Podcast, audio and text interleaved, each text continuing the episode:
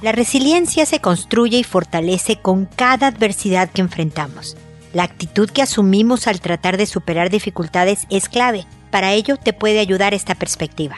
Escucha este episodio. Esto es Pregúntale a Mónica. Noviazgo, pareja, matrimonio, hijos, padres, divorcio, separación, infidelidad, suegros, amor, vida sexual. Toda relación puede tener problemas, pero todo problema tiene solución. Pregúntale a Mónica. Porque tu familia es lo más importante.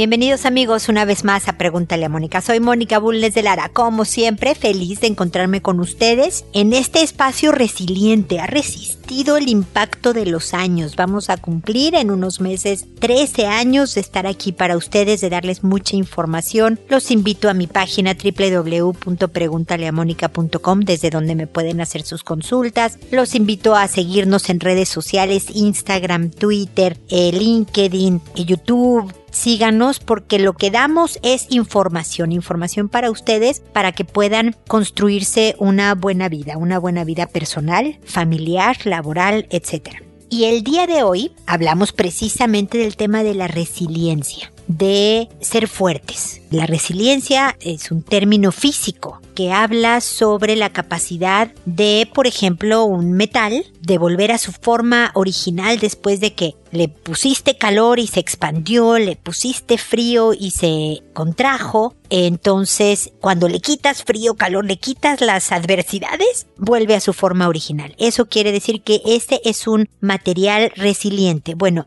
los psicólogos tomamos el término para las personas y decimos que después de un desafío, después de una dificultad, de una tragedia, de enfrentarnos a una adversidad, si eres capaz de reconstruirte y seguir adelante, eres una persona resiliente. Y lo que creo que puede ayudar y que ustedes saben que es clave en, en, manejar la vida en general es la actitud. Todo es actitud, dicen por ahí, ¿no? Efectivamente, el cómo veas una adversidad si lo ves como una carga, como un pesar, como algo difícil que te puedes superar, vas a tener toda una parada muy distinta a que si lo ves como un desafío, como una aventura, como una oportunidad, como una puerta que se abre tal vez para encontrarte primero a ti misma desde una visión más nueva y demás. Eso cambia la forma en que vas a enfrentar esta adversidad precisamente. Y además el cómo te definas yo soy la persona que soy, no a pesar de las dificultades que he tenido, de las adversidades que he enfrentado, sino que soy la persona que soy ahora por las dificultades que he tenido, por las adversidades que me he enfrentado. Porque me pasó todo lo que me ha pasado en la vida, lo bueno, lo malo, lo regular, todo, soy esta Mónica Bulnes de ahora. Y unas cosas son muy buenas, otras cosas son muy malas, otras cosas son más o menos, ¿no? Pero es porque sucedieron que me construí así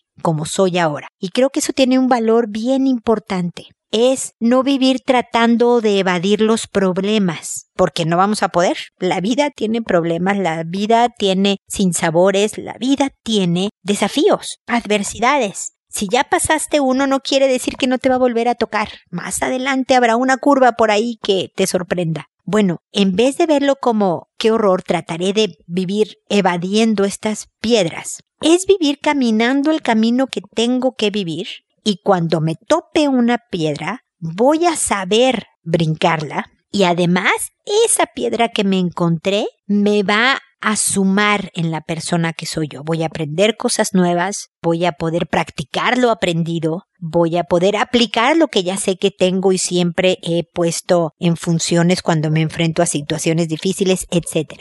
La adversidad no es algo malo. La verdad es que no es divertido, a veces es doloroso y muy difícil de vivir, pero intrínsecamente es de verdad una oportunidad para probarte, para saber de qué estás hecho y poder descubrirte vencedora del evento que pasaste, pero además más fuerte, más resiliente, más capacitada para lo que se venga en un futuro. Espero que estas palabras les ayuden a poder manejar las adversidades que estén viviendo ahora y saben además que tienen este espacio para poderme consultar sin costo y escribirme con su caso particular que así les daré una respuesta totalmente personalizada al caso, ¿ok?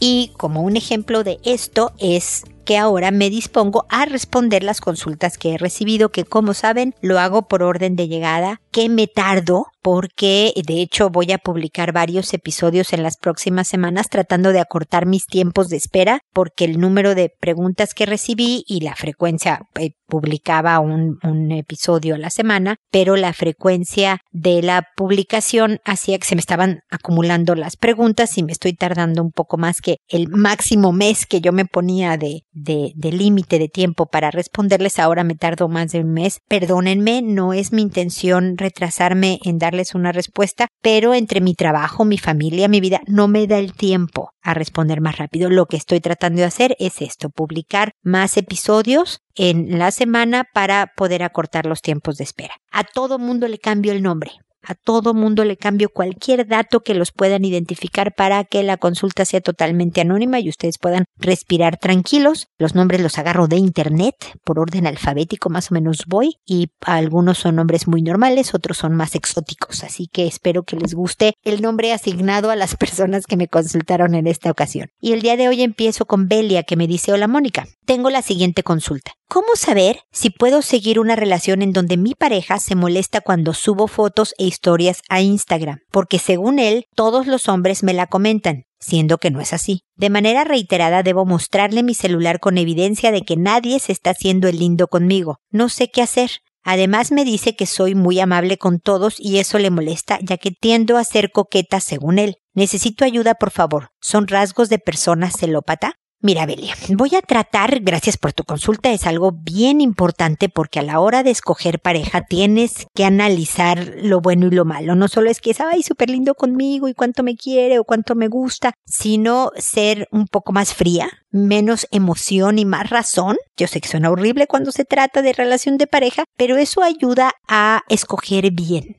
y a que yo pueda depositar mi corazón en las manos de otra persona con toda la confianza de que va a ser cuidado, ¿no? Y entonces lo tuyo es un punto importante, los celos. Pero voy a tratar de ser bien objetiva y bien imparcial, es decir, no te voy a ti, no le voy a él, ¿no? Porque no tengo por qué tomar partido, lo que quiero es ser de ayuda. Y entonces ahí te va. Definitivamente parte de lo que me estás diciendo son rasgos de una persona con celopatía, porque puede repelar, ¿no? De que tú subas una foto o de que tal cosa, pero el que le debas mostrar tus palabras fueron de manera reiterada, debo mostrarle mi celular con evidencia. Eso ya supera los límites del respeto y de la libertad y pues de la confianza que debe de haber en una relación de pareja. Cuando alguien te tiene que supervisar, es que aquí algo no está bien y que podría generar en problemas más graves en contra de los dos, de la relación en sí misma y que van a terminar terminando, pero mucho más em, lastimados, ¿no? Entonces hay que analizar qué tan serio, qué tan, a qué le llamas reiterado, qué tan controlador es, porque sí podrías estar en riesgo. Ahora, me voy a ir al otro lado. Hay veces que estos celos sí tienen fundamento, que una o uno, a veces es la mujer, a veces es el hombre, sí es un coqueto profesional, que el estilo va más allá de la amabilidad, porque pues que me digas que él te dice que tú eres amable con todos me parece apenas bien. Yo espero que seas amable con todos. Yo hago hincapié con ser una persona amable con todos. Pero también yo hago mucho hincapié en dejar claro en mi actitud, en mi conducta, en, en todo, en mi trabajo y en mi vida personal, de que no estoy coqueteando, de que, como dice el chavo del ocho, me voy a ver muy mexicana, sin querer queriendo, estoy dando señales a la otra persona de que estoy interesado en ti, más allá de la relación que tengamos de trabajo, de amistad o lo que sea. Es una línea muy fina Pero es bien importante, Belia, también reconocerse a uno mismo si es un coqueto o coqueta profesional y decir, ah, pues mira, es que sí, las fotos que estoy subiendo, las historias que estoy subiendo, la forma en que interactúo, tiendo a ser coqueta. Y si es así, ¿por qué lo hago?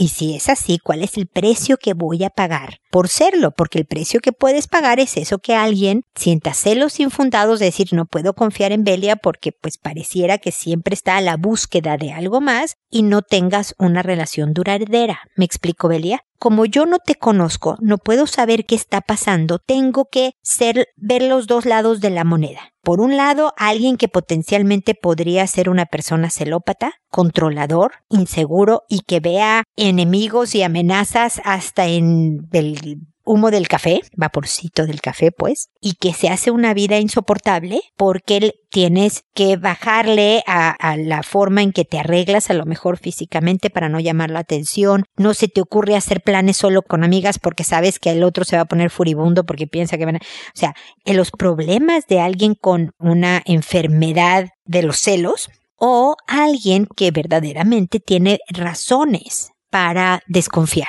Eh, son los dos lados de la moneda Belia y la única manera en que una relación subsiste es si uno, el celópata, o la otra, la coqueta crónica, si fuera el caso, ¿eh? reconociera su parte en el problema. ¿Sabes qué? Sí, soy muy inseguro. Temo que me vas a dejar por alguien alguien que en mi consciente o inconsciente creo que es mejor que yo. Entonces me cuesta. Y tratarla, esta persona insegura, de dominar sus celos infundados para hacer funcionar la relación o el otro o otra reconocer, sí, fíjate que coqueteo por todos lados y eso está mal, debo de medir mis cosas, es que me pasaba esto y esto y esto y esta es la razón profunda y real, verdadera de mi persona, de por lo cual estoy buscando la atención del sexo opuesto, bla, bla, bla, y yo también voy a trabajar intensamente en dominar esta parte de mí que me está causando problemas. Entonces, Belia, espero que mis comentarios ayuden a manejar la situación y que ya sea que con él o sin él los dos encuentren un mejor estado.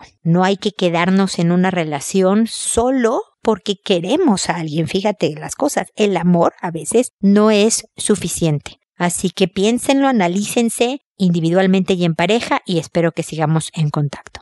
Ada, por otro lado, me dice, mi esposo me fue infiel y me ha costado mucho superar esta situación. Lo intento día a día, pero hay momentos en los que me imagino que él estuvo con otra mujer y reacciono alejándome de él, que no me toque, bese ni abrace. Además, siempre estoy desconfiando. Intento creerle, pero me cuesta, porque nunca se quedó fuera de la casa, ni llegó fuera de la hora, pero aún así me engañó. Todo era normal. ¿Cómo puedo superar esta situación? Me molesta conmigo, me da rabia no controlar, aunque lo intento. Ada, no te enojes contigo por ser normal, porque te quemaste. Te agarraste, en este caso fue a tu esposo, pero agarraste algo en el que fuiste quemada. Entonces, ¿cómo esperas no reaccionar con nerviosismo, inseguridad, etcétera, al volver a agarrar, en este caso otra vez es tu esposo, la misma cosa con la que te quemaste? Estás teniendo una respuesta normal. Entonces, primero no te castigues en que me estoy enojada conmigo, me da rabia, que no puedo controlar, cómo es posible. Eso es normal. Ahora, si quieres hacer funcionar la relación con tu esposo, efectivamente hay que manejar mejor estos sentimientos normales que tienes, ¿ok?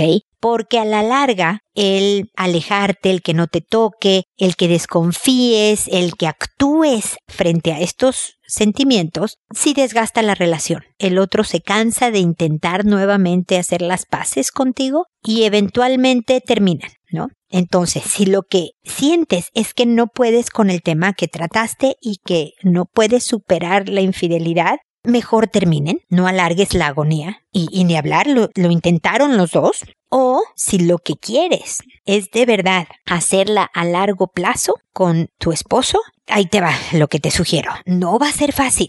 No te va a salir siempre a la primera, ni mucho menos. Va a tomar tiempo. Pero si quieren hacerla, es necesario lo siguiente. Número uno, obviamente que él sea absolutamente paciente. También él tiene que hacer un gran esfuerzo ¿eh? en entender lo profundo de lo que se rompe la confianza cuando ocurre una infidelidad.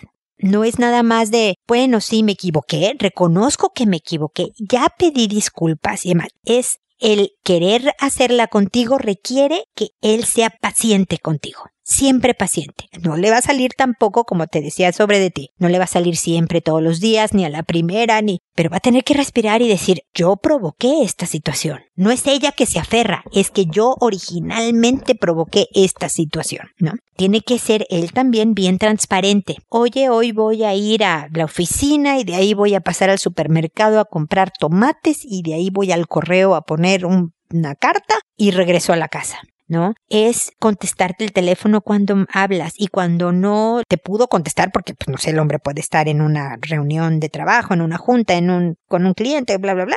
Reportarse inmediatamente después y decirle perdón, estaba con un cliente. Ser lo más transparente posible. Esto de parte de él. De parte tuya es no alimentar pensamientos. No vas a poder evitarlo, me lo han oído decir en otras ocasiones, en otros episodios. No vas a poder evitar que el pensamiento de él con otra mujer llegue a tu cabeza porque así son de infelices los malos pensamientos. Se meten en tu cabeza sin tocar la puerta, sin quererlos, sin avisar.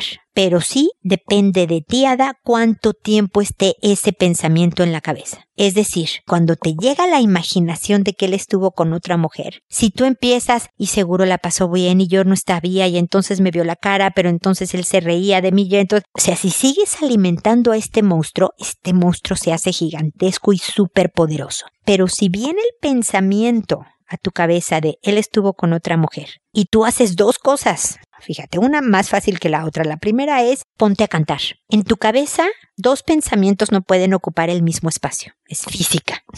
¿Ok? No puedes pensar simultáneamente en dos cosas diferentes. Entonces, si el pensamiento de la otra mujer está en tu cabeza y lo empujas hacia afuera porque empezaste a cantar una canción, necesito, Ada, que busques qué canción vas a cantar, apréndete la letra entera y empieza. Pimpón es un muñeco muy guapo de cartón y canta, y canta, y canta, y canta. Yo sé que te parece una solución infantil tal vez, pero créeme que es neurología, es física, me voy a poner muy científica ahora, ¿no? Hay toda una razón de ser. Necesitas traer a tu cerebro un estímulo opuesto a lo que el estímulo inicial, el otra mujer, provoca en tu organismo. Una canción suele ser algo que ameniza, tranquiliza, afloja el espíritu, digamos, alivia el alma. Entonces canta. Y después, mi querida Ada, y esta es la parte más difícil, vas a hacer justo lo opuesto a lo que tu cabeza o tu corazón te está diciendo que hagas. Tú me dices, reacciono alejándome de él, que no me toque, bese ni abrace. Bueno, quiero que no te alejes de él, que lo toques, que lo beses, que lo abraces. Lo opuesto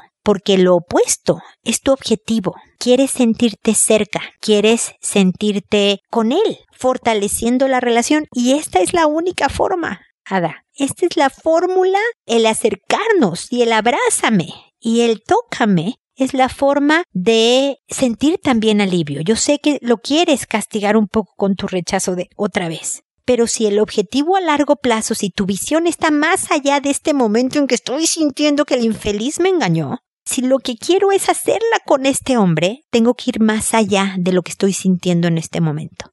Ahora, siempre, tú que ya fuiste engañada, Ada, o yo que no he sido, hasta ahora que yo sepa, engañada, todos estamos siempre expuestos a que nos pase. A ti te puede volver a pasar, a mí me puede pasar.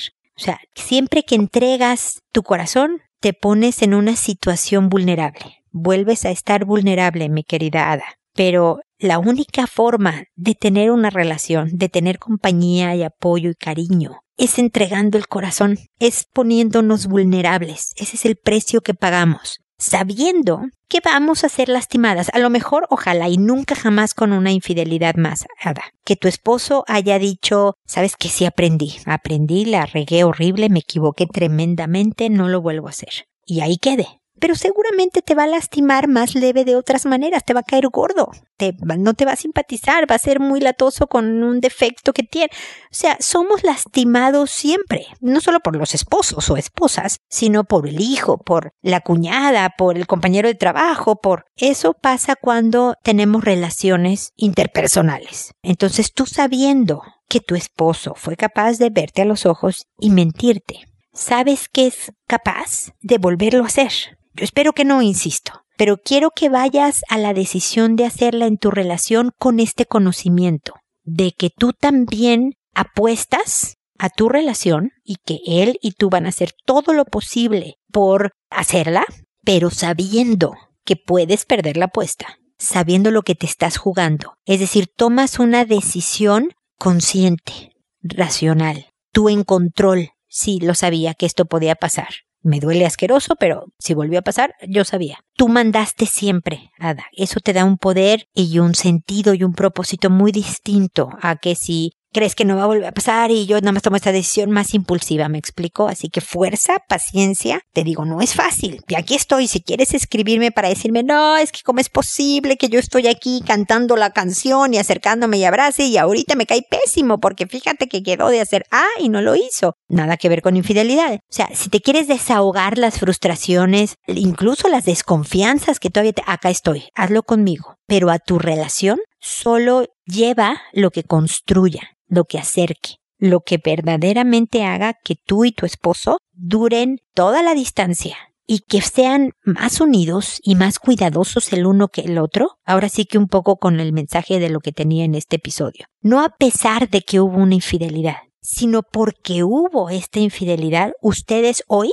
son una mejor pareja, fíjate tú lo que te estoy diciendo. Más sabios, más cariñosos, más considerados, más respetuosos el uno del otro, ¿ok? Espero que sigamos en contacto. Bernardo me dice, mire, en otra relación, poquito antes de que me juntara, tuve un hijo y mi pareja no lo acepta. Y por eso ella me reprocha y la mamá del niño está sola todavía y mi pareja ahora se fue de la casa, quiero su respuesta. Ay, muy rápida tu consulta, Bernardo. Me hubiera gustado que me dieras un poquito más de antecedentes. Tengo un episodio que se llama Nadie antes que yo que se refiere a esto, ¿no? Mujeres que empiezan una relación con alguien que tiene un pasado, en tu caso es un hijo con otra persona, y una relación, me imagino, con la otra, la mamá de tu hijo, pero quieren hacer como si no existiera nada de esto y les molesta cuando son recordadas de que el hijo existe o que está una expareja y demás. Y la verdad es que es bien difícil, Bernardo, porque alguien que está contigo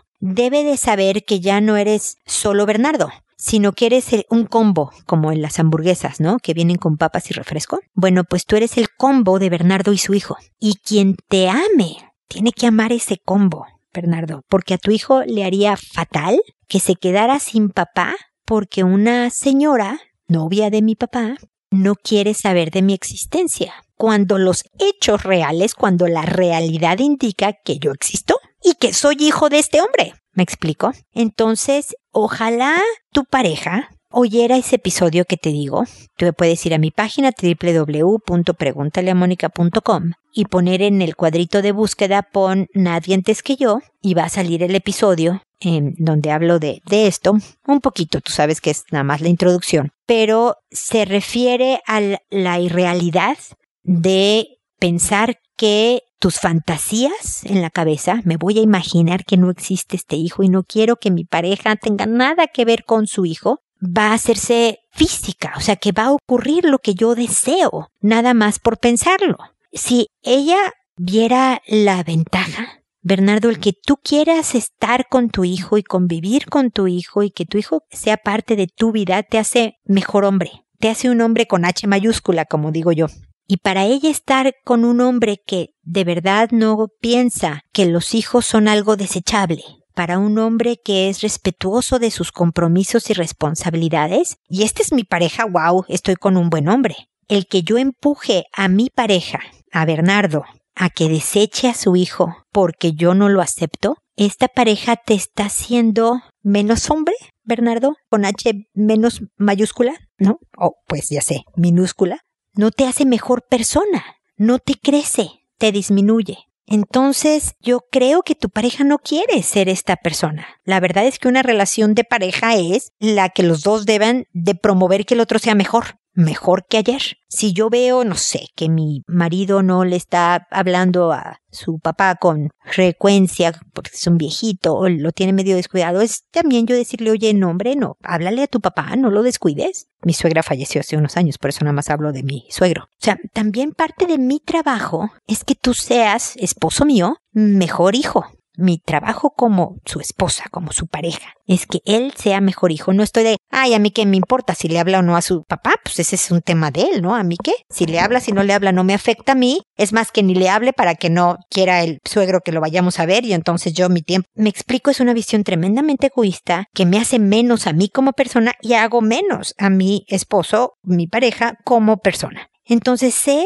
que quieres volver con tu pareja y que estás dolido, Bernardo pero también estoy hablando hace pues, las preguntas anteriores de la importancia de escoger bien. ¿Te acuerdas del celópata, no? Que me estaba preguntando Belia. Bueno, lo mismo tú pregúntate. Esta pareja que yo tengo que es linda, que a lo mejor me hace muy feliz en estas áreas de mi vida, tal y tal, tal, pero tiene todo este otro lado importante. ¿Quiero entrarle a una relación con esta persona? ¿Soy verdaderamente capaz de sacar a mi hijo de mi vida? Porque ella no lo acepta? ¿Qué dice de ella y qué dice de mí si lo hago? Así que bueno, espero que te sirvan mis comentarios. Sé que no te doy la solución de cómo hacerle para que ella lo acepte y cómo hacerle para que vivan ustedes felices para siempre. Ese trabajo lo tienen que hacer ustedes dos en su reflexión y análisis y en su toma de decisiones. Tu pareja debe de decidir qué tipo de mujer es. Si es una con M mayúscula, y no digo que tomes una decisión que te haga feliz, ¿eh? A lo mejor para ella el decir, bueno, ok, voy a aceptar a ti con tu hijo,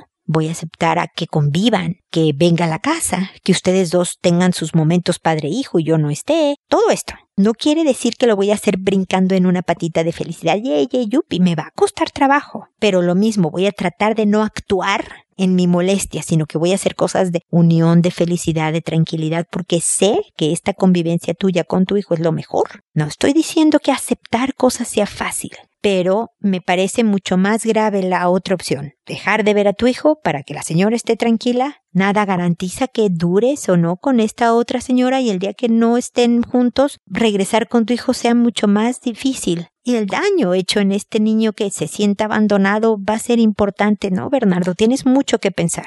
Espero que de todas maneras sigamos en contacto.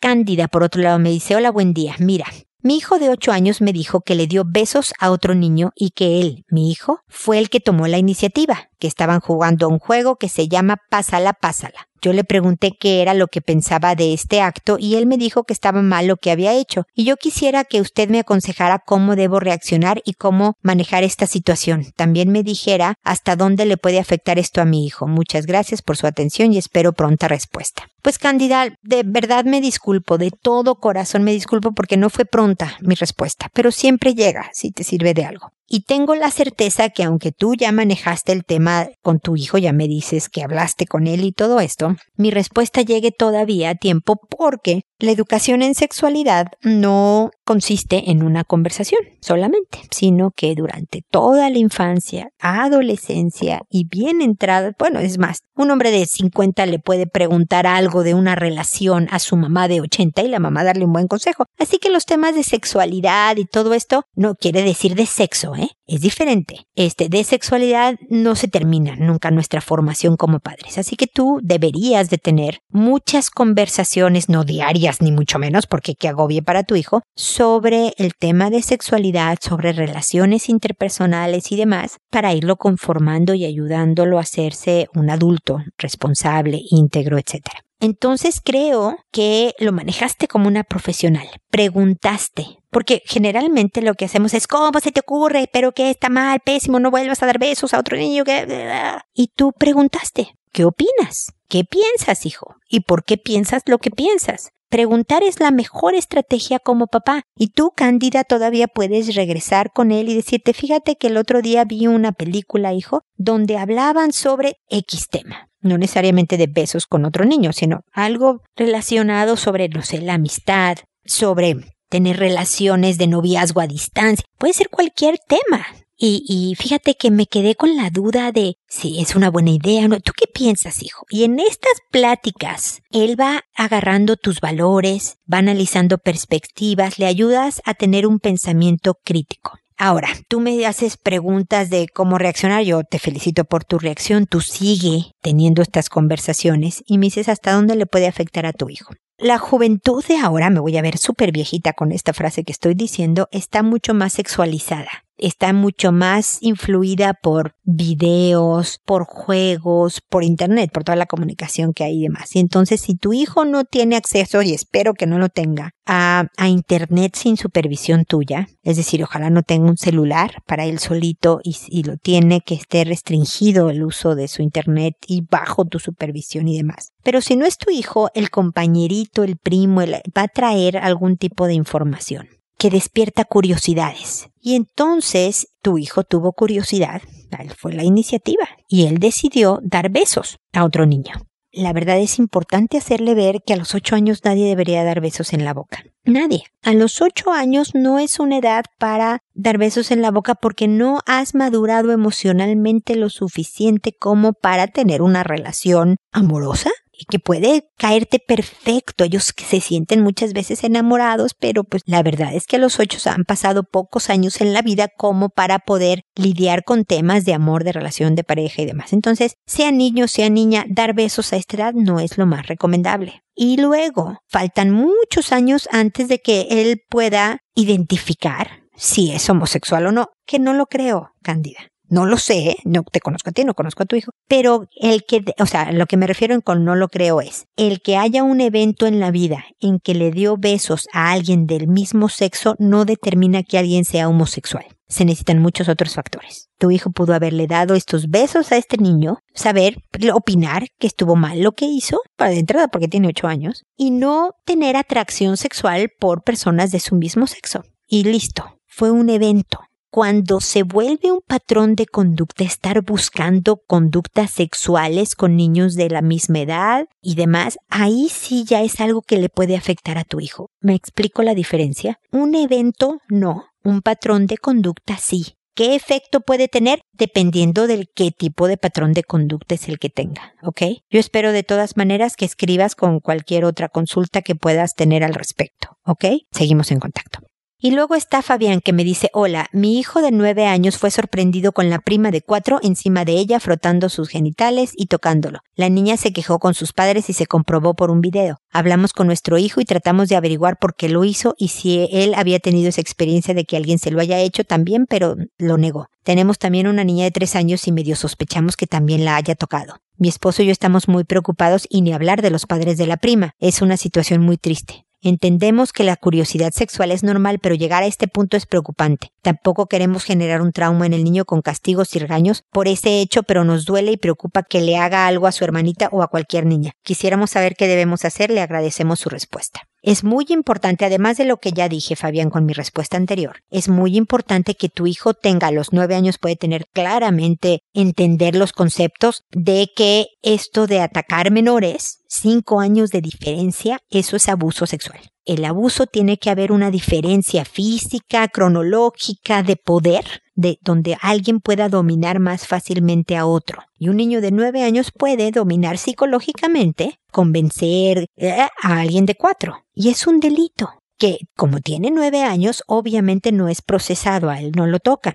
Pero si no se cuida sus emociones, la opinión que tenga de él mismo, el daño que se hace a él, y ni hablar del daño que le hace a la prima, la hermanita o a otras niñas, es muy fuerte y muy largo. Es decir, es hacer conciencia. Es decirle con todo cariño, no estás regañando ni nada, con todo cariño, pero con toda claridad, que cualquier sospecha de una conducta inapropiada va a traer consecuencias, y ahí sí, las le puedes enumerar las consecuencias. Tú sabes que le gusta a tu hijo, tú le puedes decir no va a haber esto, no va a haber lo otro, no va a haber estas vacaciones, porque no puedes ir a casas de amigos, porque si tiene una hermanita tu amigo, ¿con qué tranquilidad te llevo yo a casa del amiguito? Tengo que ser responsable. O sea, que él vea el costo social, emocional que va a tener el no controlar impulsos. Háblenle de la etapa que está viviendo. Tu hijo ya entró en la pubertad y que hay hormonas y hay curiosidades, pero hay maneras de resolver curiosidades y otra es aguantarse también y esperar. A ver, hijo, ¿cómo se te ocurre que puedes aguantarte la curiosidad? O sea, de no actuar en un impulso.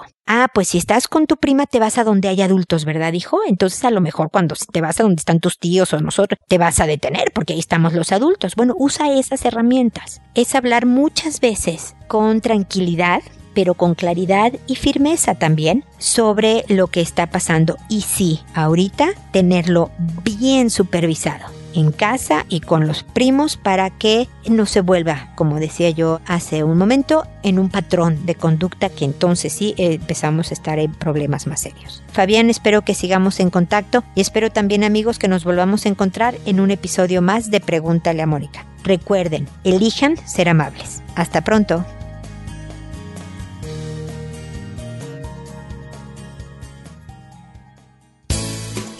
¿Problemas en tus relaciones? No te preocupes, manda tu caso, juntos encontraremos la solución. www.preguntaleamónica.com Recuerda que tu familia es lo más importante.